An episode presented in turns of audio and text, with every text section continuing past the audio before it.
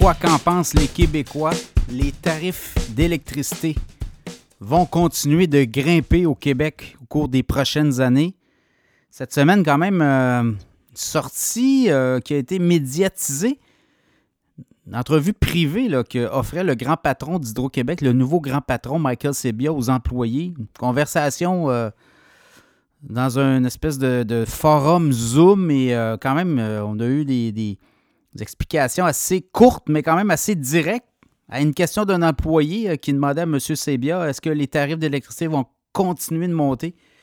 Il a répondu oui. Prochaine question, merci. Donc, voyez où on en est. Ça a fait quand même sortir le politique. François Legault a dû intervenir cette semaine pour euh, tenter de calmer le jeu, rassurer les Québécois que le, les tarifs d'électricité d'Hydro-Québec pour les résidentiels, les clients résidentiels ne montreront pas de plus de 3% C'est une promesse qu'il avait faite.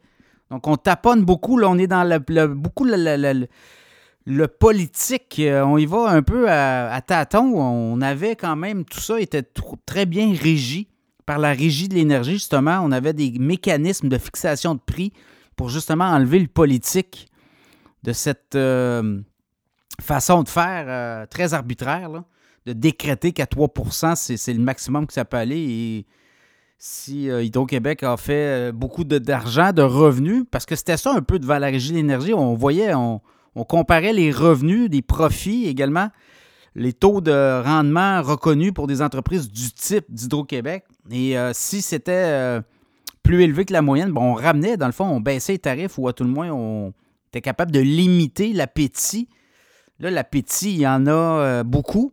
On le voit, l'an passé, 2022, les profits nets d'Hydro-Québec, 4,5 milliards.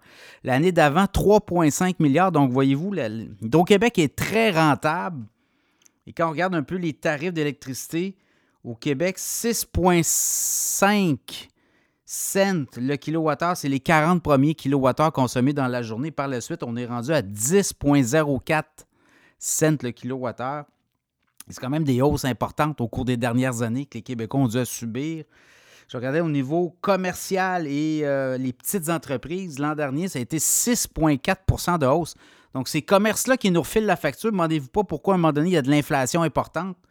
Bien, on a aussi dans la structure de coûts, notamment les restaurateurs, les commerces, on refile la facture aux clients. 6,4% de hausse, imaginez, l'an dernier. Et les tarifs euh, elle, la grande entreprise, c'était 4,2% résidentiel 3% Et là, François Legault tente de calmer le jeu. Cette semaine, a tenté de calmer le jeu en disant écoutez, ça va être 3% pas plus haut. Donc 3% quand même, c'est des hausses significatives pour les Québécois, alors que tout coûte plus cher. Et on le dit, là, au Québec, c'est particulier. On a quand même un besoin de se chauffer au moins six mois par année. Alors, euh, ça ne s'invente pas dans l'équation. Pas pour rien qu'on a décidé à un moment donné de nationaliser l'hydroélectricité et l'électricité par une société d'État, c'était justement de limiter les hausses de tarifs de façon éhontée et permettre euh, aux Québécois de pouvoir respirer avec leur compte euh, d'électricité notamment. Donc, on est dans ce contexte-là et on nous dit qu'on va continuer à monter euh, les prix de l'électricité dans les prochaines années. Alors, de voir comment tout ça va être reçu. Évidemment, tout ça peut être très dépolitisé. On l'avait. On avait un mécanisme devant la régie de l'énergie. Et même, il y avait eu des trop perçus. Souvenez-vous, à l'époque, il y a eu quand même des trop perçus.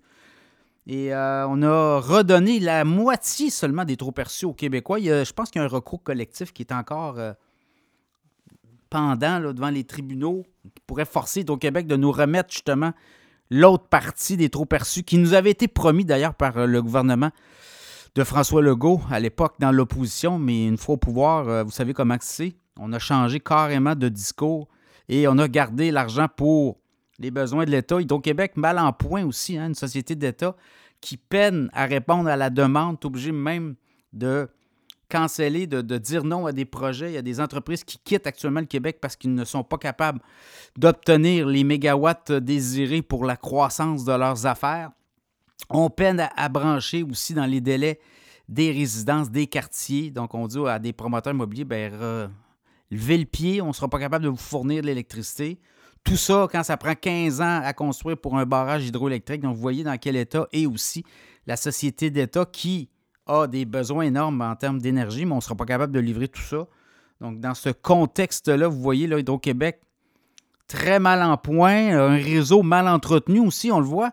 Euh, moindre vent, moindre incartade, la végétation, on a mal entretenu le réseau, a laissé pousser beaucoup de végétation autour des grandes lignes, et ça fait en sorte que quand il y a un coup de vent, ben, on perd le réseau pour plusieurs journées dans certains cas. Certains cas, c'est des heures aussi.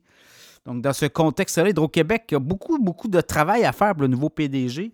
Et lui, tout bonnement, nous répond ben oui, il y aura encore des hausses de tarifs au cours des prochaines années.